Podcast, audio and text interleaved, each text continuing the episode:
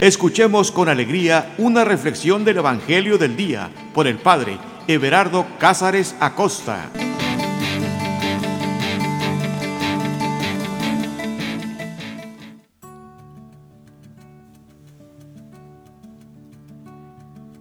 Carta de amor. Esa es la Sagrada Escritura. Una carta de amor. Suena simple, ¿verdad? Una carta de amor. Suena como algo hasta antiguo. Una carta de amor. No porque ya no se escriban cartas. Eh, creo que sonaría igual de antiguo, quizás cursi si dijéramos un Twitter de amor. no, lo que se está descontinuando no es la escritura, sino el amor. Y qué triste es eso. Y no, no pensemos solamente de manera general, de manera global, like en el planeta Tierra ya no hay amor. No, pensemos en nuestra propia vida. Pensemos en el corazón de cada uno de nosotros. ¿Estás enamorado? No lo sé, pero ah, muchos describen que cuando se está enamorado se sienten mariposas en el estómago. Y algunos dicen, no, mija, toma mucha agua, ahógalas. Pero es que cuando estás enamorado hay muchos sentimientos y sentimientos tan reales que se pueden convertir hasta en una especie de, de dolor físico. Sí, así es. El amor, el amor se siente, el amor se vive, el amor se padece pero es ese sentimiento, son esas mariposas en el estómago que hacen que tengamos fuerza. Cuando estás enamorado es cuando mejor funciona tu sistema inmunológico. Pero el amor, el amor hay que alimentarlo, hay que dejarlo crecer. Creo que esa sería la palabra. No hay que asfixiarlo. El ser humano, tú y yo por naturaleza, somos seres humanos que nos enamoramos que tendemos y buscamos el amor, porque el amor es el mejor estado de vida. Pero cuando frenas el amor, ya sea porque te han herido, te han lastimado, es cuando tú ya no quieres amar, porque amar duele. Y entonces, entonces es cuando te empiezas a frustrar, cuando empieza a haber problemas, cuando ya no funciona bien tu organismo, cuando paras esas mariposas en el estómago es cuando también paras muchas otras cosas en tu vida. Por eso habría que dejarnos enamorar. Dios nos busca y en su sagrada escritura encontramos una carta de amor. Así que para leer esta carta de amor, para alimentar el amor en nuestras vidas, nada mejor que escuchar con atención. Porque ciertamente para llegar al corazón, la vía más rápida que existe es el oído. Escuchemos con atención. Abramos nuestro corazón, dispongamos todo nuestro ser. Y te invito que en este momento, en este momento, te desconectes de todo y te conectes con tu corazón. Hagamos un breve momento de oración. Iniciamos en el nombre del Padre, del Hijo y del Espíritu Santo. Ven Espíritu Santo, llénanos de ti. Ven Espíritu Santo y sumérgenos en tu palabra. Ven Espíritu de amor, amor del Padre y del Hijo, y llénanos de ti. Ven Espíritu Santo y tú sabes los momentos que estamos cruzando, tú sabes lo que estamos viviendo. Por eso acudimos a ti, Espíritu de verdad, Espíritu de fortaleza, Espíritu de consuelo, Espíritu de amor, Espíritu de vida, para que vengas a nuestro corazón, para que vengas y seas tú quien hable, seas tú quien pronuncie tu palabra. Seas tú, Señor, quien llenándonos de tu fuerza, de tu amor, nos enseñes a vivir. Señor, confiamos en ti, confiamos plenamente en ti. Por eso, Señor, te invocamos y te decimos, ven, ven a nosotros, llénanos de ti. Espíritu Santo, nada, nada te es imposible. Por eso hoy, Señor, te invoco sobre la vida de cada uno de mis hermanos que esté escuchando este audio. Señor, sintonízanos a todos contigo, con tu amor. Ven Espíritu Santo, llénanos de ti, crea en nosotros un corazón nuevo que sepa amar, que sepa agradecer, que sepa disfrutar la vida, que sepa escuchar. Ven Espíritu Santo, no nos cansamos de invocarte, porque tú eres bienvenido a nuestras vidas. Llénanos de ti, llénanos de tu amor Llénanos de tu paz. Llénanos de tu presencia, Señor. Confiamos en ti. Confiamos plenamente en ti. Porque tú eres bueno. Porque tú nos escuchas es que hoy queremos escucharte a ti.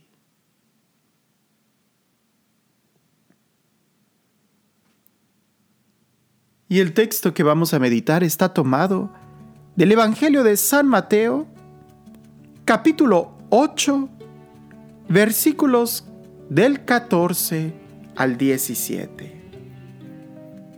Evangelio de San Mateo, capítulo 8, versículos del 14 al 17. Y dice así.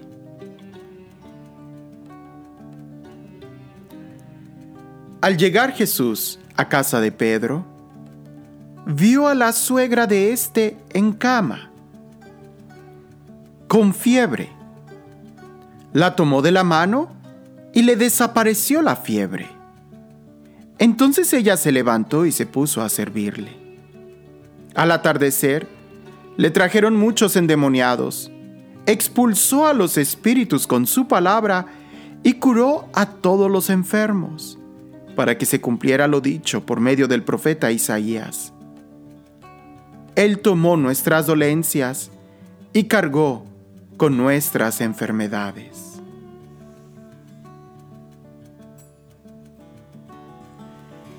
Sabemos en la Sagrada Escritura en los evangelios que hay muchos milagros que Jesús realiza sin que nadie se lo pida. Él los realiza.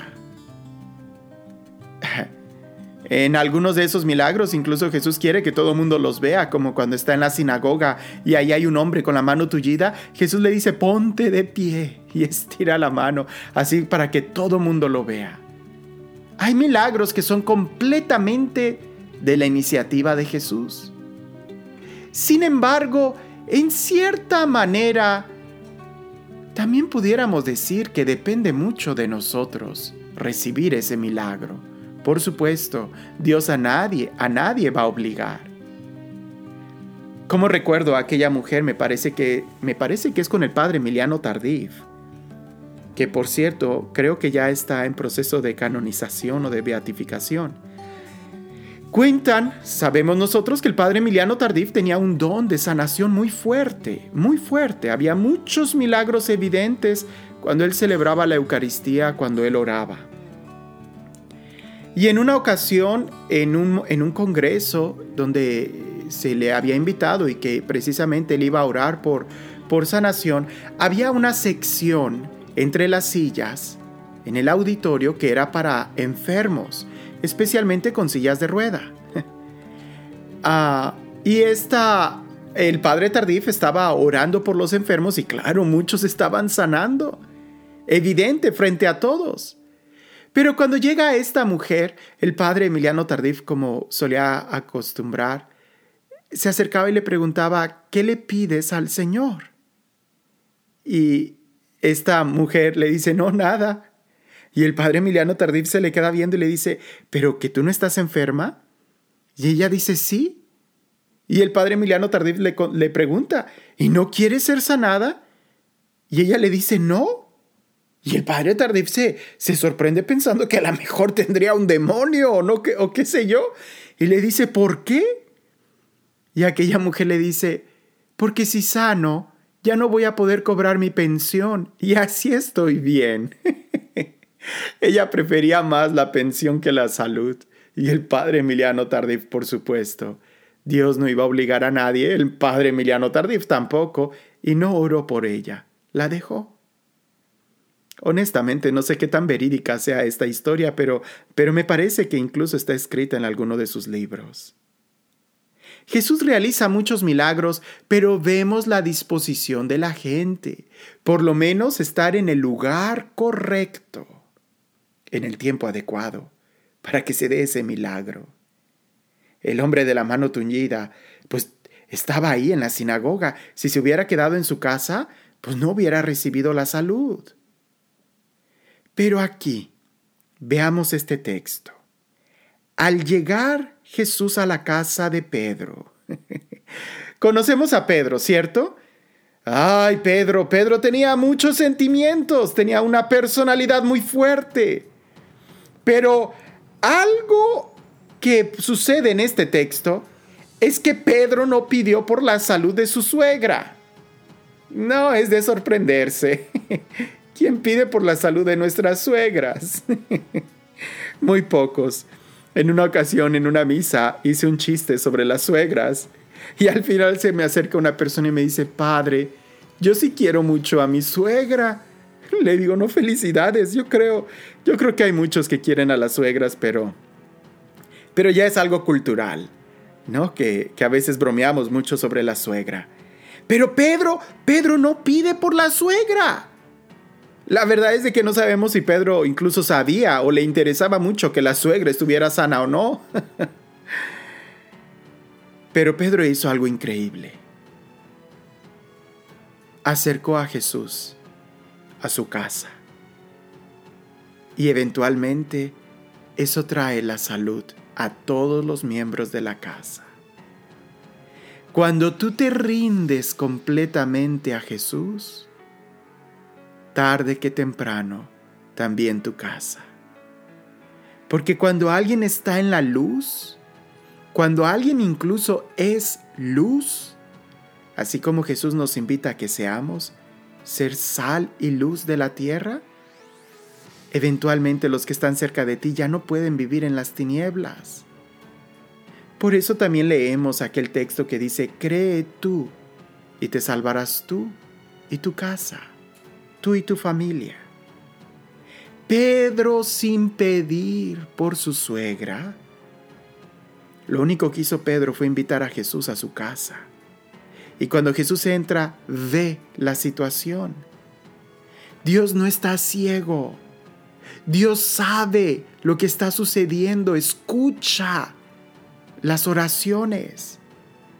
E, en el libro del Éxodo vemos cuando cuando Dios se manifiesta a Moisés en la zarza ardiente que le dice, he escuchado el clamor de mi pueblo.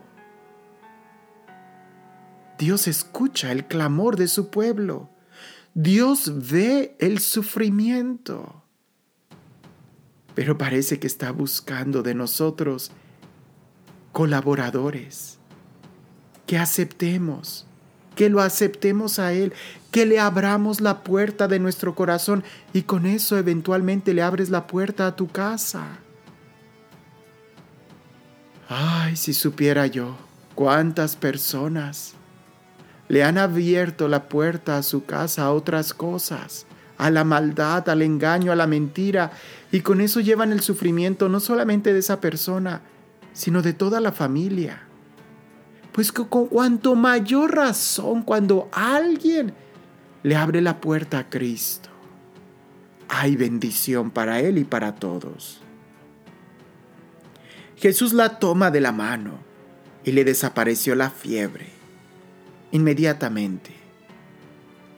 Tu trabajo no es convencer a tu familia. Tu trabajo no es predicarles a tu familia. Tu trabajo no es obligarlos a que rindan su corazón a Cristo, no. Tu trabajo es llevar a Jesús a tu casa. Eso es todo.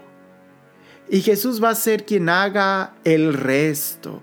Tú no tienes que hacer muchas cosas, solamente trae a Jesús a tu casa. Y Jesús va a ser quien la tome de la mano. Que si tú tienes un hijo drogadicto, que si tú tienes un esposo alcohólico, que si tú tienes una situación difícil en tu vida, mira, todo mundo la tiene. Pero no todo mundo tiene la posibilidad de rendirse a Jesús, de conocerlo, de invitarlo. Y el primer lugar en donde Jesús tiene que entrar es a tu corazón. En la medida en que tú te rindes a Cristo, en la medida en que tú le abres tu vida a Jesús, créeme, poco a poco, también tu familia y los que viven contigo le irán abriendo la puerta a Jesús. Sonará en un principio que es algo exagerado, ¿no? No lo sé, déjame juego con la, con la imaginación y con este texto. Pudiera ser que la suegra de Pedro esté en la cama sufriendo con fiebre. Es la suegra. Y ve que Pedro llega con un invitado extra y la suegra empieza, Pedro, pero no estás viendo mi situación. ¿Por qué traes gente a la casa si yo estoy enferma? Nadie se compadece de mí. No lo sé, es la suegra. Perdonen, suegras, las queremos mucho. Pero eso no le importó a Pedro. Pedro como quiera trajo a Jesús a su casa.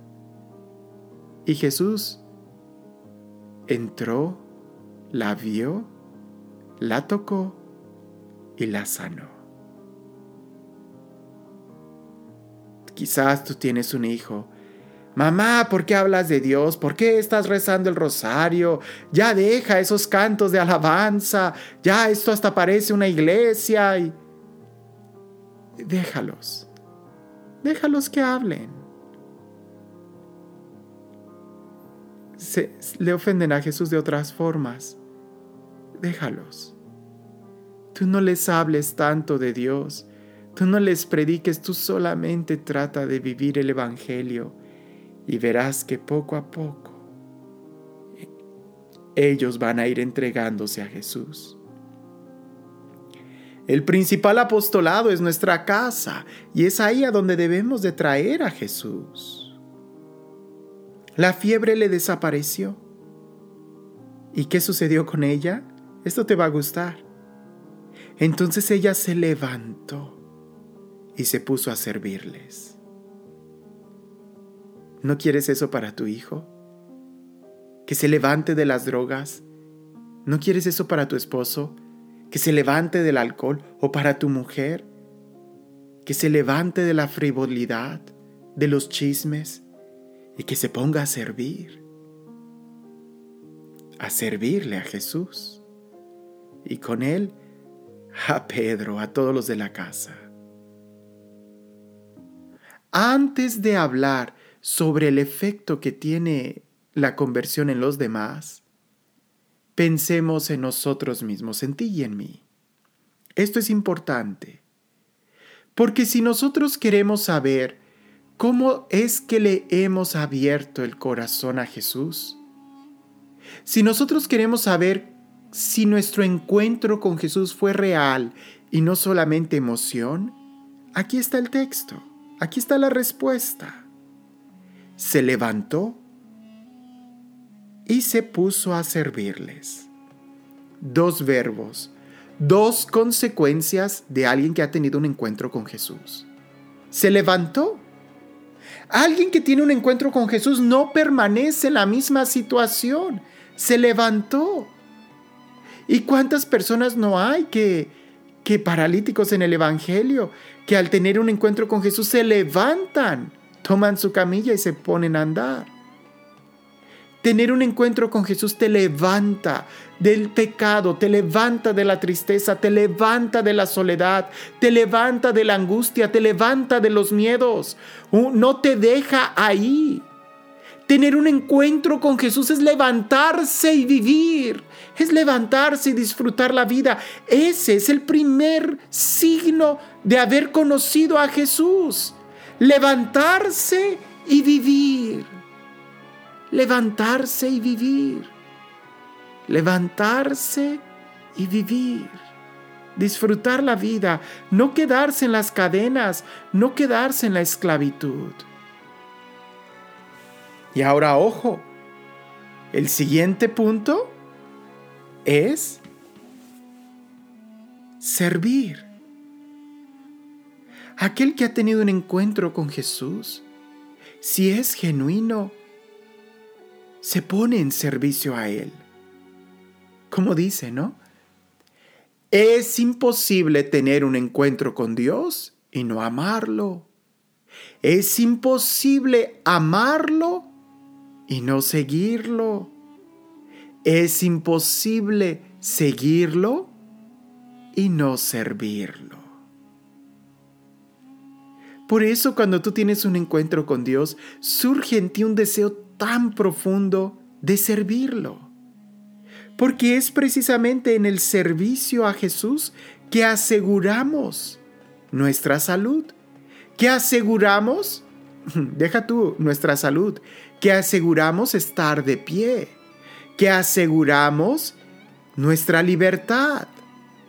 Alguien que no está al servicio de Jesús es alguien que corre el riesgo de volver a caer, de volver a las ataduras, de volver a las cadenas del pecado, a los vicios. Pero cuando tú estás en servicio es como si estuvieras en condiciones, como si estuvieras en el gimnasio, es como si estuvieras en el entrenamiento. En los días de pandemia esto lo hemos visto con claridad. Porque muchos, al sentir que ya no estaban sirviendo en la iglesia, en el ministerio, se empezaron a enfriar. Y muchos empezaron a comentar que vieron en su vida que el pecado y las tentaciones empezaban a crecer. Claro, porque el servicio siempre te va a poner en una situación de capacitación, de alerta. Alguien que no sirve, pues se oxida. Juego con las palabras. Alguien que no sirve, pues no sirve. alguien que no pone su vida al servicio, al Evangelio, pues entonces es alguien que no sirve para nada te vas oxidando, te vas apagando. Por eso es importante servir. Y esto, si tú quieres que tus hijos se levanten, si tú quieres que tu esposo, tu esposa, tu suegra se levante de la situación de pecado, de chisme, de crítica, de drogas, de alcohol, qué sé yo, primero levántate tú. Así de sencillo. Y después, ellos te seguirán, porque tú sigues a Jesús. Una vez le preguntaron a un obispo, Señor obispo, ¿qué puedo hacer para que mi hijo vaya a misa? No quiere ir a misa. Y el obispo con tanta sabiduría respondió a esa mujer, demuéstrale que a ti te ayuda ir a misa. Eso es el testimonio. Eso es predicar con el ejemplo, que se note que a nosotros nos ayuda ir a misa. Continuó el Evangelio diciendo que al atardecer le trajeron muchos endemoniados, y Jesús expulsó a los espíritus con su palabra y curó a todos los enfermos. Para que se cumpliera lo dicho por medio del profeta Isaías, Él tomó nuestras dolencias y cargó con nuestras enfermedades. Jesús carga con nuestras enfermedades. Y ya sea, hay dos movimientos, ya sea que seas tú quien invite a Jesús a tu casa, o que seas tú quien lleve a tus familiares a la presencia de Jesús. Cualquiera de los dos movimientos implica que tú has tenido un encuentro con Jesús y que tú le amas. Jesús está en tu casa. Jesús reina en tu corazón. ¿Qué esperas? Invítalo y ponte al servicio a Él y a su Evangelio.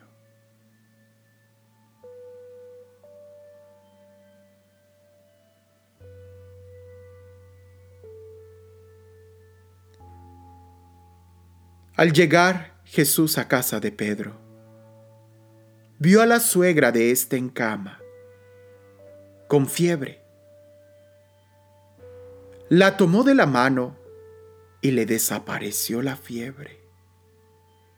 Entonces ella se levantó y se puso a servirle. Al atardecer le trajeron muchos endemoniados expulsó a los espíritus con su palabra y curó a todos los enfermos, para que se cumpliera lo dicho por medio del profeta Isaías. Él tomó nuestras dolencias y cargó con nuestras enfermedades.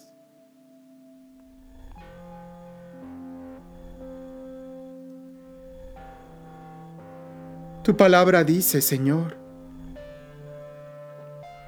que tú tomas nuestras dolencias y cargas con nuestras enfermedades.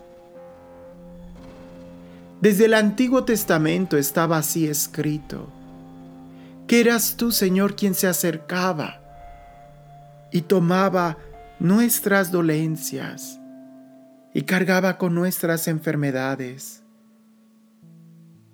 para que nosotros fuéramos liberados para que nosotros pudiéramos acercarnos a ti y servirte, para que las puertas del cielo se abrieran y pudiéramos contemplar la gloria de Dios.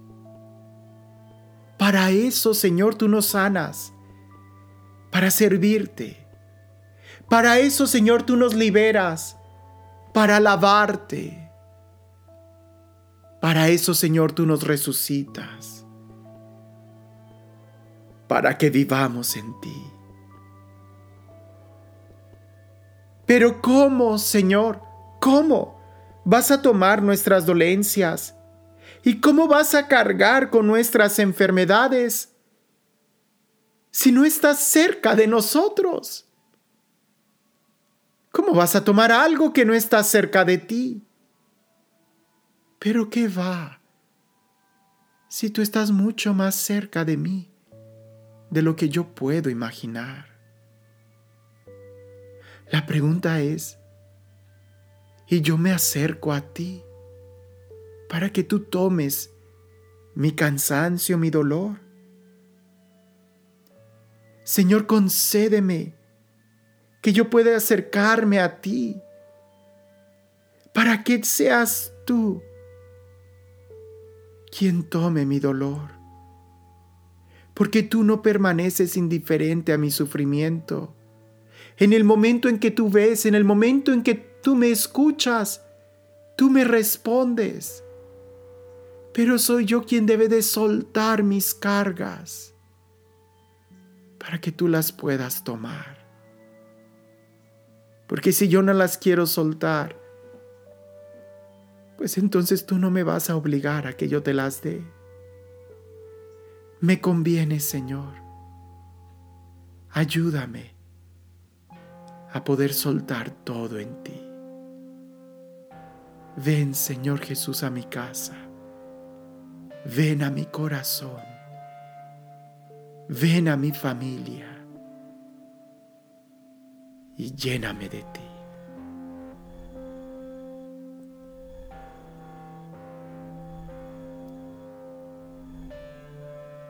Sáname para que pueda servirte.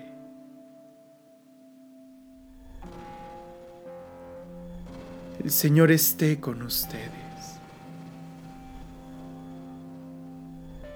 Y la bendición de Dios Todopoderoso, Padre, Hijo y Espíritu Santo, descienda sobre ustedes y permanezca para siempre.